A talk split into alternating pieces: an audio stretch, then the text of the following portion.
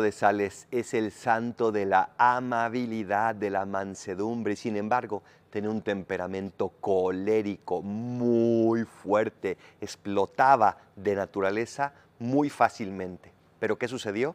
Que descubrió a Jesús y se dejó transformar.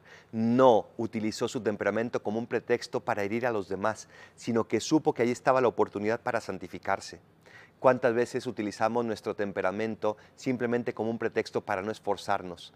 Pero San Francisco de Sales nos enseña que con Jesús cualquier temperamento nos ayuda a llegar al cielo y a ser santos.